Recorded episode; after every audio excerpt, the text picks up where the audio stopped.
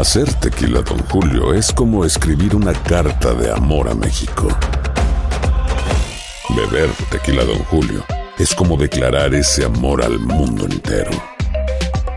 Don Julio es el tequila de lujo original, hecho con la misma pasión que recorre las raíces de nuestro país. Porque si no es por amor, ¿para qué? Consume responsablemente. Don Julio Tequila, 40% alcohol por volumen, 2020. Importado por Diageo Americas, New York, New York. When something happens to your car, you might say,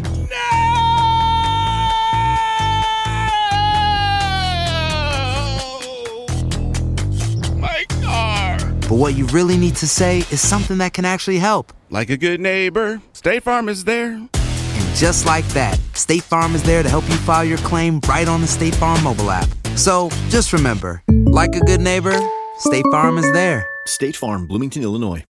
Algunos les gusta hacer limpieza profunda cada sábado por la mañana. Yo prefiero hacer un poquito cada día y mantener las cosas frescas con Lysol. El limpiador de inodoros de Lysol ofrece una limpieza 2 en 1 al desinfectar el inodoro y el cepillo y eliminar el 99.9% de virus y bacterias. No solo limpies, limpia con Lysol. El podcast de Primer Impacto comienza ahora. Con lo último en noticias, películas, clima, curiosidades y mucho más. Infórmate de los principales hechos que son noticia en el podcast de Primer Impacto.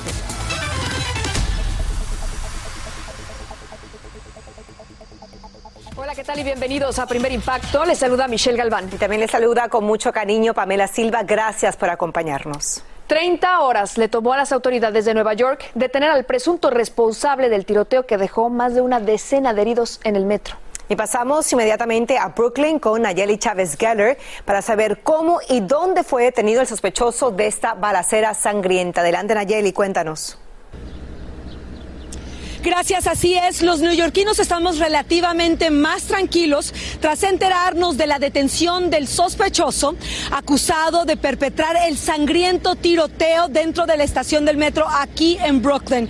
Según las autoridades, Frank James ni siquiera estaba escondido, sino que iba caminando como si no hubiera hecho nada después de sembrar el terror en la ciudad. Este es el momento en que Frank James, de 62 años de edad, señalado como el sospechoso del tiroteo en un vagón del metro, es arrestado. De esta manera, las autoridades ponen fin a la cacería humana y al pánico generado por la balacera que dejó una estela de sangre. La policía reveló que tras activar dos granadas de humo y disparar 33 veces contra pasajeros inocentes, James escapó en medio del caos y se subió a otro tren. También dijeron que encontraron una pistola de 9 milímetros, así como una mochila en cuyo interior se hallaba un arsenal de juegos artificiales, cartuchos de bala, un cuchillo y una llave que correspondía a esta camioneta U-Haul que fueron recuperadas en la escena del crimen y donde encontraron su tarjeta de crédito. Las autoridades revisan estos videos que James publicaba en las redes sociales, donde horas antes de abrir fuego contra los pasajeros aseguraba ser víctima del sistema de salud mental, se queja del alcalde de la ciudad por su falta de acción para combatir el problema de los indigentes, entre otros. En el hospital quedan cuatro víctimas, entre ellos este joven que dice que el atacante estaba sentado a su lado y no se dio cuenta de lo que hizo hasta que sintió una herida en una pierna. Hoy la estación del subway reanudó el servicio, pero los usuarios están muy asustados por la violencia que están viviendo. Tiene un poquito de, de miedo. Uno dice, "Eh, no lo voy a coger, pero a a la larga es que uno va a usar. Las autoridades también revelaron que James tenía vínculos en los estados de Wisconsin, Ohio, Pensilvania, Nueva Jersey y Nueva York con un amplio récord criminal. Según las autoridades, James habría sido arrestado en al menos 10 ocasiones. Ahora enfrenta cargos federales, entre otros, por cometer un atentado terrorista dentro del transporte público. De ser encontrado culpable, podría recibir una sentencia de cadena perpetua. Es toda la información que tengo desde Nueva York. Ahora regreso con ustedes. Muchas gracias, Nayeli. Y tras las rejas terminó también el propietario de una tienda en California que abrió fuego contra dos ladrones. Tras herir a una niña de nueve años, el hombre huyó del centro comercial donde ocurrió la balacera, pero horas después fue capturado y enfrenta cargos por intento de asesinato le impusieron una fianza de un millón de dólares. En otro caso que hemos seguido muy de cerca, identifican a un nuevo sospechoso del letal tiroteo que cobró seis vidas humanas en California. La policía busca a un hombre afroamericano de 27 años de edad, quien sería uno de los cinco hombres que abrieron fuego en una céntrica calle de Sacramento. Como informamos, la balacera dejó una docena de heridos y tres de los presuntos autores están bajo arresto. Escucha esto porque sale a la luz el impactante video del momento en que atropellan a propósito a una mujer en California. Unos malhechores la siguieron a bordo de un auto y aprovecharon cuando cruzó la calle para arrollarla. En cuanto la víctima cayó al suelo, le robaron su reloj y se dieron a la fuga. Por suerte salió ilesa y la policía espera que las imágenes ayuden a identificar a estos ladrones. Y también andan sueltos los desalmados que le propinaron una salvaje golpiza a un hombre en California. Cuando la policía llegó, la víctima tenía el rostro ensangrentado. Como lo ve, había perdido varios dientes y antes de que lo llevaran al hospital declaró que cuatro sujetos casi lo matan a golpes para robarle su teléfono celular y la billetera que tenía dentro solo cinco dólares y buscan a un malhechor que provocó una explosión tras lanzar un cóctel molotov por la ventana de una casa en la Florida. Acto seguido, arrojó otra bomba casera, ahí lo ve, sobre el techo, antes de darse a la fuga. Por suerte nadie resultó herido. Se desconoce el motivo del ataque, pero la policía considera que es un sujeto muy peligroso y pide ayuda de la comunidad para identificarlo cuanto antes. Atención porque enfrenta cargos de homicidio una madre en la Florida que presuntamente estranguló a sus dos hijos cuando la policía llegó a su apartamento encontró los cuerpos de una niña de cinco años y un varón de tres atados de manos y pies con una cuerda alrededor del cuello. La mujer parecía estar alucinando y repetía que ya no quería a sus hijos. El padre de los menores asegura que había reportado a su expareja y ahora las autoridades investigan. Escuche esto. En la cárcel terminó un profesor de piano en Colombia. Según la fiscalía, asesinó brutalmente a su pequeña hija de solo ocho años de edad porque no tocaba con perfección una sonata de música clásica. Adriana Villamanín tiene los detalles de este crimen atroz.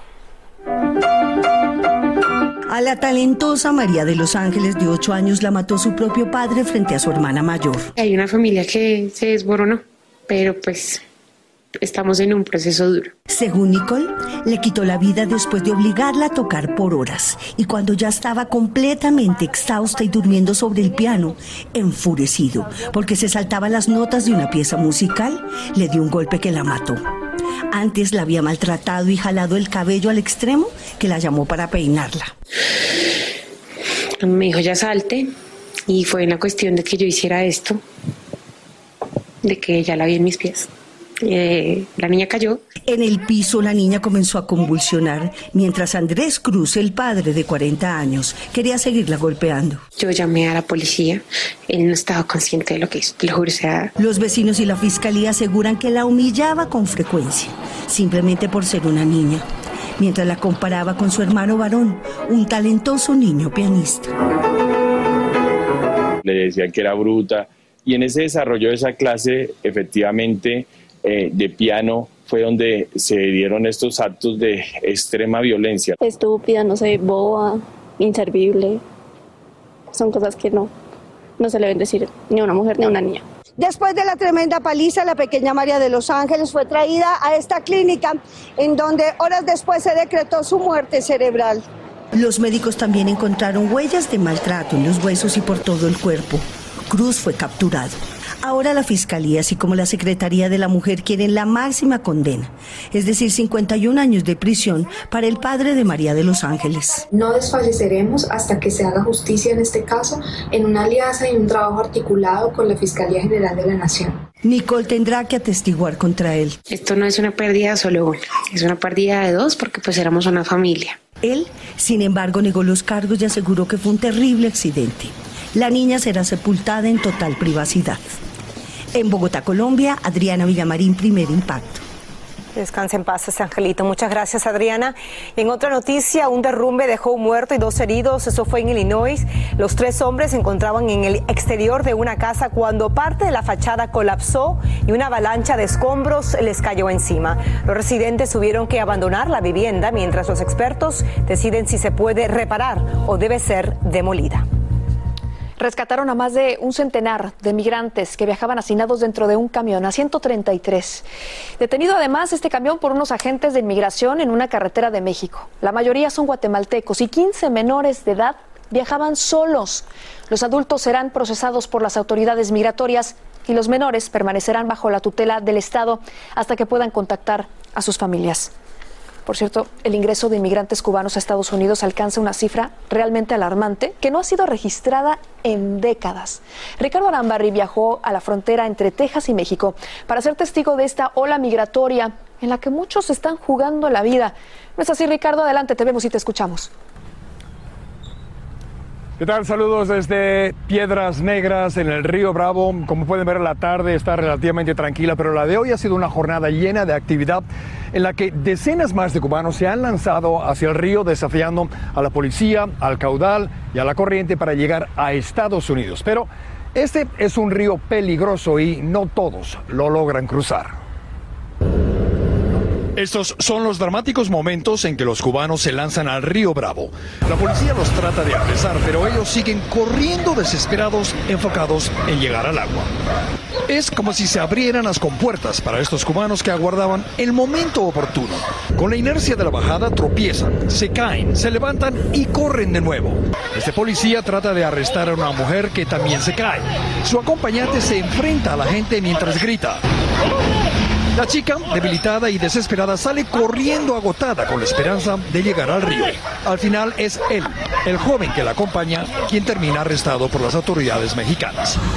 Paralelamente, las patrullas de la policía comienzan a perseguir a los migrantes, pero de pronto muchos cubanos más comienzan a llegar al río.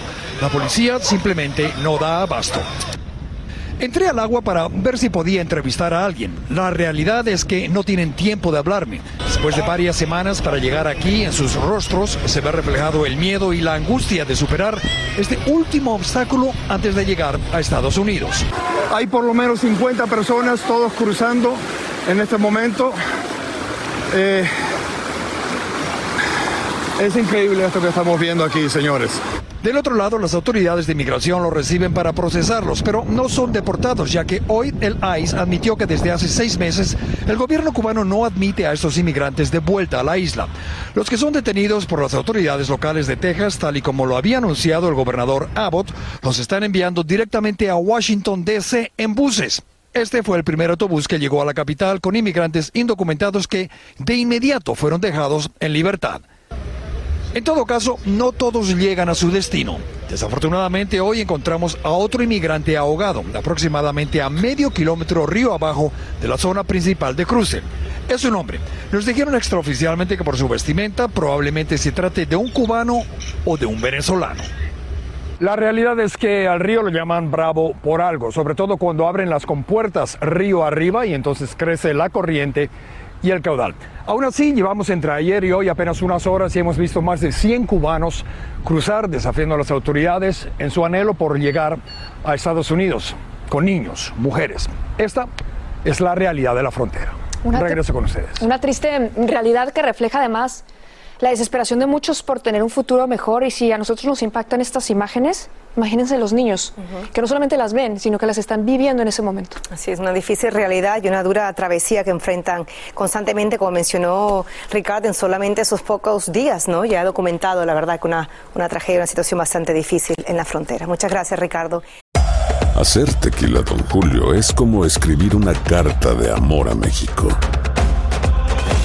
Beber tequila, don Julio es como declarar ese amor al mundo entero. Don Julio es el tequila de lujo original, hecho con la misma pasión que recorre las raíces de nuestro país. Porque si no es por amor, ¿para qué? Consume responsablemente. Don Julio Tequila, 40% alcohol por volumen, 2020. Importado por Diageo Americas, New York, New York.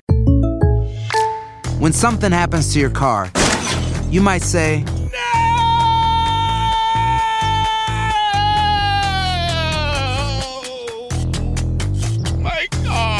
But what you really need to say is something that can actually help. Like a good neighbor, State Farm is there. And just like that, State Farm is there to help you file your claim right on the State Farm mobile app. So just remember, like a good neighbor, State Farm is there. State Farm, Bloomington, Illinois.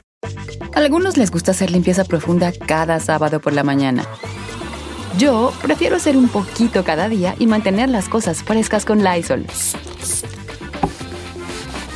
El limpiador multiusos de Lysol limpia y elimina el 99.9% de virus y bacterias. Y puedes usarlo en superficies duras no porosas de la cocina, baño y otras áreas de tu casa. No solo limpies, limpia con Lysol.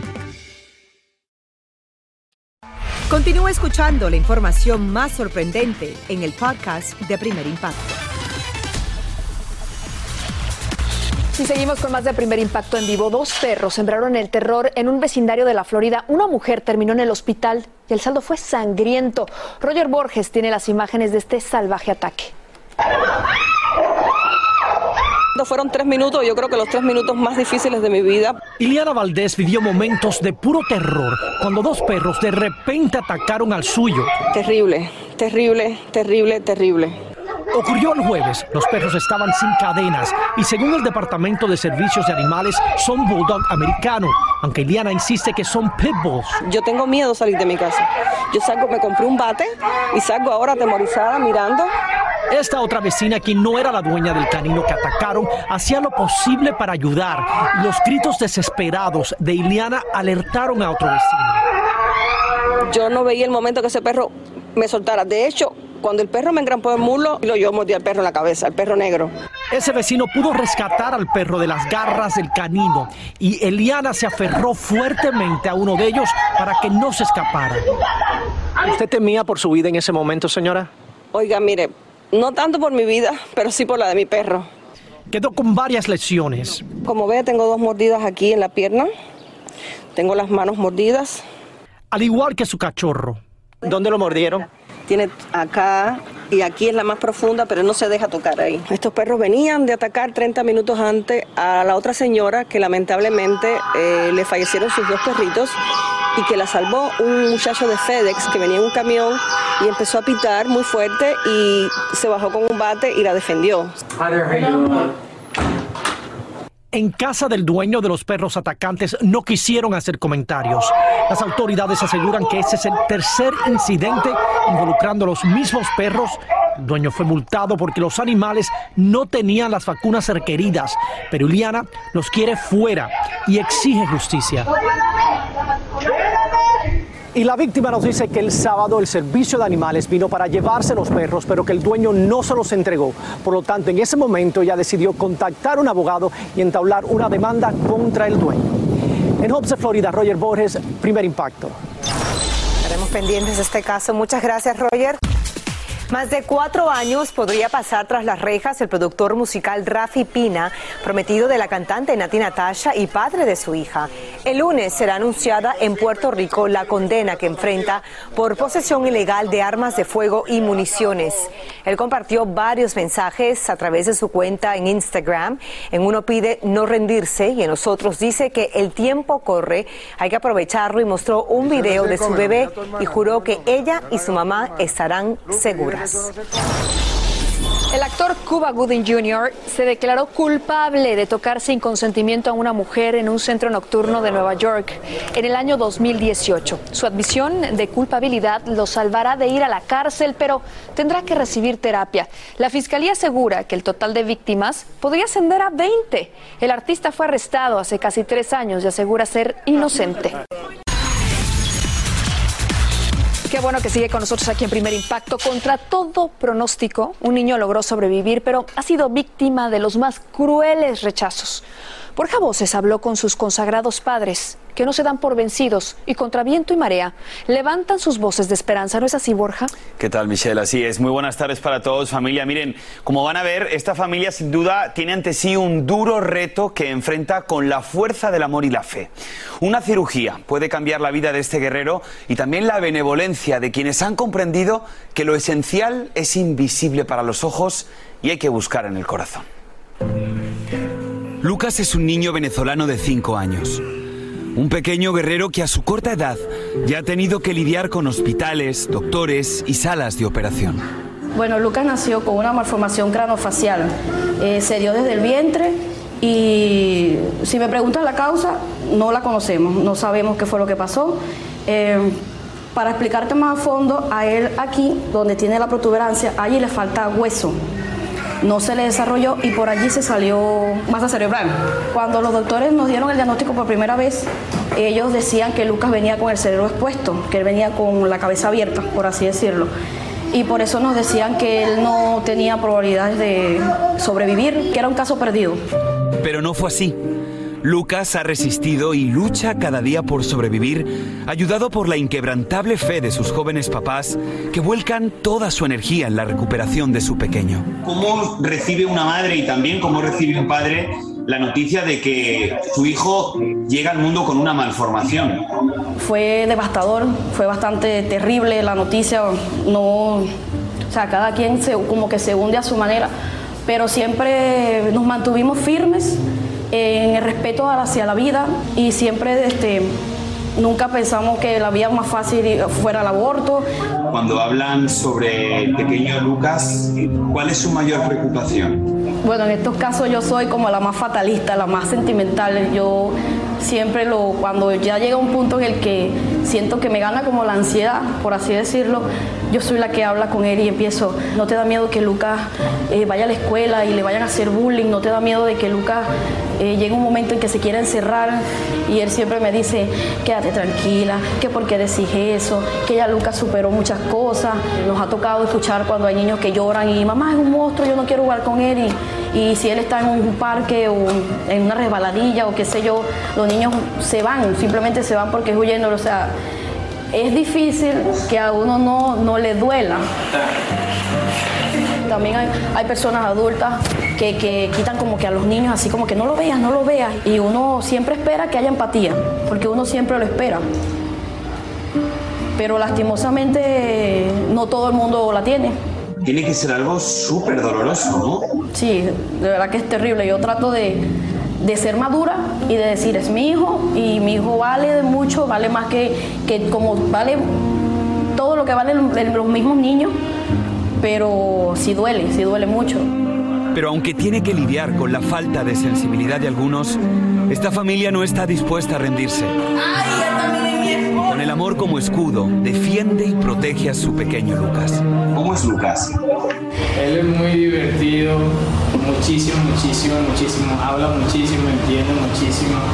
Y, y también se pone muy, muy la actitud de él cuando se pone bravo, me lo dice, me dice, estoy bravo contigo porque tú me hiciste esto, y me responde como si fuera el niño grande. ¿Cuál sería vuestro sueño? Yo quisiera que por lo menos él tuviera calidad de vida, él pudiera hablar bien, pudiera comer bien, a pesar de que él come bien, él le falta ortodoncia debido a su misma condición, no cierra el ojo y así, pues, y, y pequeñas cosas que, que para, para cualquier persona son pequeñas cosas, pero para nosotros eh, yo quisiera que él, él pudiera, como nosotros, cerrar sus ojos, comer tranquilo. Pero en cuanto a eso, quisiera que él tuviera la calidad de, que tiene cualquier persona. ¿Alguna vez Lucas les ha preguntado por qué él es así? Hace poco lo conseguí en el espejo, en el espejo, y me estaba diciendo, mamá, yo tengo el ojo para acá, tengo el ojo aquí, ¿por qué yo lo tengo aquí? Y Matías, que es su hermano, no lo tiene aquí y tú lo tienes aquí y él ha estado descubriéndose mucho sus dientes y él me pregunta por qué él tiene los dientes así, que él no puede morder bien porque él tiene los dientes así. Y sí, poquito a poco nos ha ido así como preguntando. ¿Qué creéis que os ha enseñado vuestro hijo? A tener más humildad, a pensar más antes de actuar, a permanecer, la resiliencia. Y como siempre le digo, yo siempre meto a Dios en todo y a confiar en Dios. Este niño vino definitivamente a vivir. Qué frase tan poderosa, ¿no? Este niño vino a vivir y así será. Familia, les cuento, el pequeño Lucas necesita más cirugías para tener calidad de vida, algo importantísimo para cualquier ser humano y tal vez usted pueda ayudar a cambiarle la vida. Si quiere tender su mano a este guerrero de impacto, puede visitar su página de GoFundMe, ahí la están viendo, a Smile for Lucas, una sonrisa para Lucas, o si lo prefiere puede entrar a primerimpacto.com. Y eso es lo que queremos todos, ¿no? Que Lucas siga sonriendo de esa manera.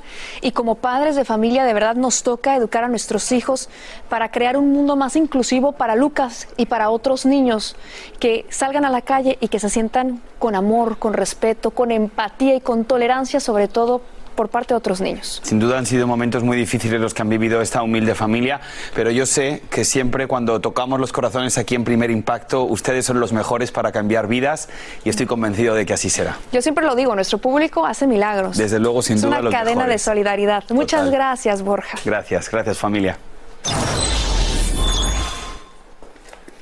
Llegamos a nuestro final de impacto. Acapara titulares un pescador de Mississippi que rompió récord al capturar un pez gato, escuche esto, de más de 130 libras. Le tomó más de media hora poder sacarlo del agua, pero el esfuerzo valió la pena, ya que el enorme pescado superó con creces la marca anterior impuesta por otro ejemplar de su especie que solo pesaba 36 libras de peso. Con ese récord de impacto no- nos despedimos esta tarde. Muchas gracias por su preferencia. Nos esperamos mañana con más. Así termina el episodio de hoy del podcast de Primer Impacto. Encuentra episodios nuevos de lunes a viernes, primero en la aplicación de Euforia y en todas las plataformas de podcast. Como siempre, gracias por escucharnos.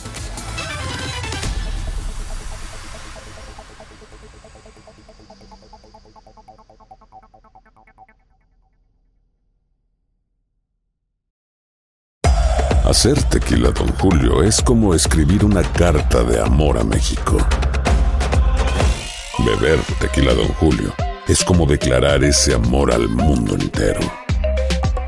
Don Julio es el tequila de lujo original, hecho con la misma pasión que recorre las raíces de nuestro país. Porque si no es por amor, ¿para qué?